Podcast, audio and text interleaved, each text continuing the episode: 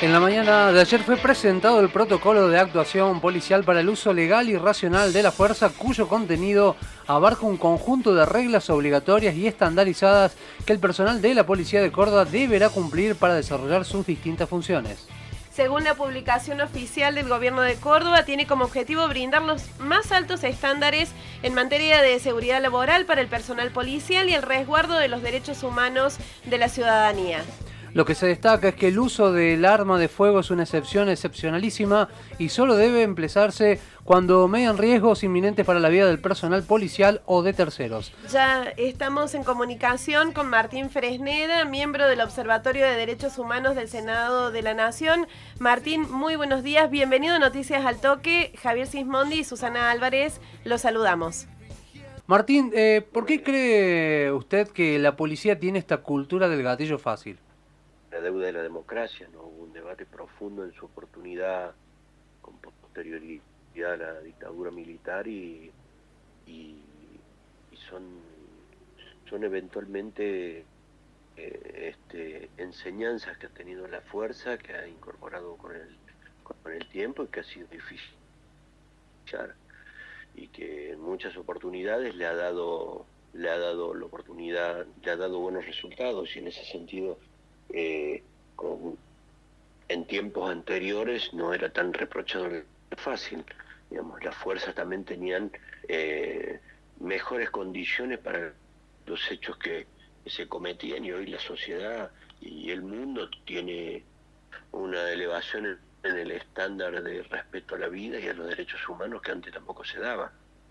Entonces, en ese sentido, hay una matriz eh, educativa que está en crisis hoy, viene estando en crisis hace mucho tiempo. Lo que pasa es que, bueno, eh, la, situación de, capacitación de la fuerza tiene, que, tiene mucho que ver con la exigencia de la sociedad, tiene que ver con se pone en crisis en estos tiempos, porque en otros tiempos eh, también había una sociedad menos exigente hacia la institución. En ese sentido creo que hay una crisis, una crisis dramática sin duda por, por la cantidad de casos, pero también este, eh, nos muestra una oportunidad, ¿no? Eh, y, que eso es lo que hablando, y aunque todos lamentamos la, la, tragedia que se ha generado y se viene generando con la cantidad de casos y más que todo de jóvenes, pero bueno, es una cuestión de responsabilidad y oportunidad para, para hacer las que sean necesarias, ¿no? Pero sin duda, sin duda tiene que ver con un con una con condiciones en las cuales se ejercen y que tiene que ver con condiciones eh, educativas, o sea, me refiero a formación, de precarización también, y, cuando decimos falta de, capacitación hablamos de, de, un montón de aspectos, ¿no? De, las condiciones de la selección de personal, de, quienes, de quienes han optado por desarrollar esa, ese servicio, si lo han hecho por una cuestión de opción laboral o lo han hecho vocacional. Y bueno, hay muchos, muchos factores que concurren eh, en situaciones que, que, bueno, muchas veces provocan esto. Martín Fresneda requiere tener la comprensión. Sí. No, le quería preguntar, esto que se plantea ahora de que el uso del arma de fuego es una excepción o debería ser una excepción excepcionalísima, ¿no debería haber sido siempre así? Es que lo fue.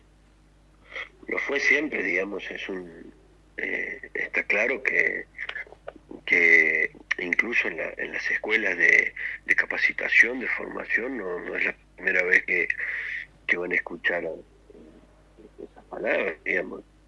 Lo, lo si derecho lo escuchamos permanentemente y es parte de, la, de, la, de las reglas de la proporcionalidad en el uso de la fuerza en la administración del Estado en general, es un principio y un, y un valor de la administración de la fuerza, digamos, el principio de proporcionalidad, sí, eh, pero, pero bueno, yo creo que van a hacer hincapié ahora en esa, en ese punto, en con estos protocolos. Yo, yo con los protocolos creo que eh, son herramientas que siempre sirven, que siempre aportan, pero hace falta modificar eh, este no, no, no, yo diría el, manual de instrucción, hace falta modificar la matriz filosófica.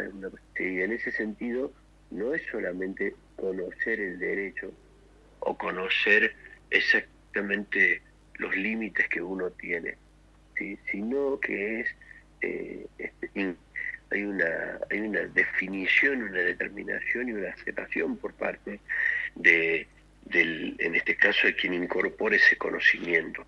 Debe ser una cuestión de, creencia también, cuando uno cree en la constitución creencia y hay un respeto también hacia esos valores que hacen a hacen al respeto a la vida. Fresneda, es una pedagogía eh, humana distinta, pero pero pero claro para terminar la idea eh, sí sí yo creo que eh, básicamente ese punto del protocolo sí no es novedoso pero es que básicamente no se cumple Fresneda, ¿cómo se entiende también el silencio ¿no? por parte del gobernador Schiaretti frente a los hechos como el de Valentín Blas Correa o el recientemente de Joaquín Paredes? Y no, bueno, y, actúa como él considera que, debe, actuar. La verdad, no, no voy a hacer consideraciones de esa naturaleza. Estoy, estoy hablando de un...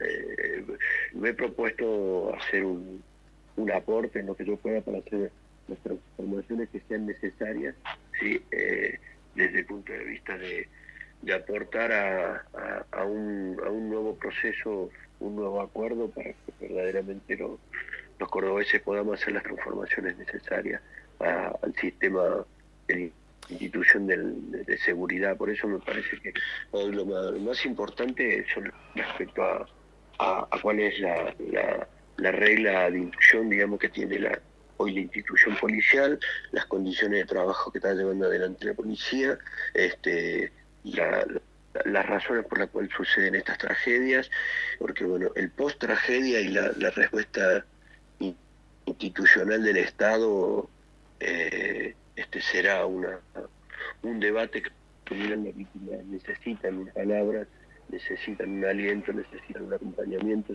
es lo, lo que lo que claramente deseamos, ¿no? Pero, pero bueno, esas condiciones se, se dan la oportunidad que, que quien conduce destino de la provincia lo, lo, así lo entienda. Martín Fresneda, eh, usted habló al principio de que más allá de que nadie le va a devolver a la familia a Joaquín Paredes o a Valentín Blas Correa, eh, que esto eh, podría ser visto como oportunidad para empezar a cambiar algo. ¿Hay algún tipo de autocrítica en las instituciones que militan derechos humanos cuando se conocen estos hechos? ¿Algún planteo a futuro? No, no lo que yo conozca, pero tampoco debe tienen por qué hacerse una autocrítica a los organismos de derechos humanos, porque no tienen la responsabilidad institucional delegada por la Constitución en, brindar un servicio. Los, organismos de derechos humanos han planteado, que lo he escuchado una y mil veces plantear, este, de que deberían tomarse eh, seriamente la agenda de violencia institucional. Y el rol de los organismos de derechos humanos es eh, enmarcar en todo caso en donde se están cometiendo errores institucionales, pero pero no no no tiene otro rol. Los organismos nunca se han callado y siempre han planteado, y de hecho eh, parte de mi responsabilidad como, como un, yo diría, un operador de derechos humanos, un, no sé, referente de derechos humanos, eh, eh, es tratar de, nada, poder, poder aportar lo que nosotros podemos conocer para poder mejorar las cosas. Y creo que, eh, y, lo insisto, muchas veces las oportunidades ¿sí? no, no las determinan los organismos de derechos humanos, las oportunidades las determinan las instituciones, quienes tienen a cargo por delegación constitucional, por, por la elección del voto, eh, las, las, medidas. He dicho, hay, hay un muerto y y, la muerte es irreparable, no tiene reparación. Y hemos tenido muchas oportunidades para, para poder, yo diría, detenernos y hacer las transformaciones necesarias para impedir que, sigan sucediendo. Y, bueno, claramente no, no, suceden. También hay un, debate social que, que nos debemos, porque también he dicho que las fuerzas muchas veces son permeables a discursos de una sociedad que entiende la seguridad puede ser resuelta con mano dura. hay una sociedad que también esos policiales, sí, más mano dura, hay medios de comunicación que también actúan, ¿sí? Y, sectores de la comunicación que son polea de transmisión de discursos que, que sin duda, por ejemplo, en los tiempos que gobernaba Macri, eh, eran Y ustedes recuerden cómo el presidente recibió a Chocobar en su momento. Y en esas circunstancias, digamos, obviamente hay una confusión también eh, agente de policial de cómo debe usar las armas, de cómo debe ser conducido el proceso. Acá la crisis es una crisis social, institucional, que excede los gobiernos, uno u otro gobierno. ¿eh? Y el que crea que esto es coyuntural se equivoca o está queriendo poner otra intención en esto.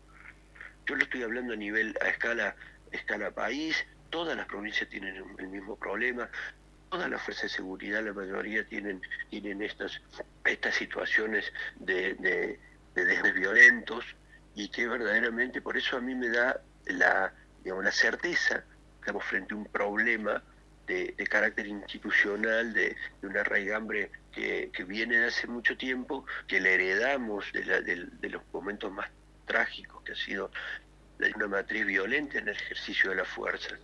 Y también, insisto, cuando la sociedad también se, empieza a, empieza a poner, ¿cuántas veces habrán visto ustedes las encuestas que eh, está en el punto más alto el tema de inseguridad? Entonces, si hay una sociedad que no discute seguridad y quiere, ¿sí? si cree que la seguridad lo vamos a resolver con más policía, más mano dura, obviamente se va a generar mayor nivel de gatillo fácil no tenga la menor duda. Ahora, si cree que la seguridad se va a resolver con más inclusión o resolviéndole muchos problemas a sectores de la sociedad que tienen distintos conflictos, no solamente la pobreza, sino conflictos de, diversa naturaleza, ¿sí? Eh, creo que ahí vamos a ir abordando la problemática de la inseguridad desde otro, desde otro lugar. Fresneda. La Argentina se llena de cárceles, se llena de personas con situaciones de vulnerabilidad, mm. sí. Eh, es complejo el tema, ¿eh? pero bueno. Y esto también un modo, uno para tratar de, entender, ¿no? El porqué de estos sucesos. ¿Por qué con más de, casi eh, cuatro décadas de democracia que, está atravesando el país, el aparato represivo sigue funcionando en la sociedad? ¿Qué falta para cambiar esa matriz represiva en Argentina? Lo que pasa es que el aparato represivo del Estado está creado por el momento que se crea la propia institución Estado. Es uno de los instrumentos disuasorios que garantizan la existencia del sistema. Lo que pasa es que de, la violencia administrada por el Estado, eh, es, un, es un asunto que depende de, determinados tiempos como dirección política este, los administra y los, hace funcionar. Eh, piensen ustedes que en otros tiempos eh, esos aparatos represivos del Estado tenían capacidad política y en su oportunidad tomaban decisiones y, llevaban adelante interrupciones institucionales. Y en ese sentido, si usted lo ve retrospectivamente con una visión histórica, hemos mejorado muchísimo.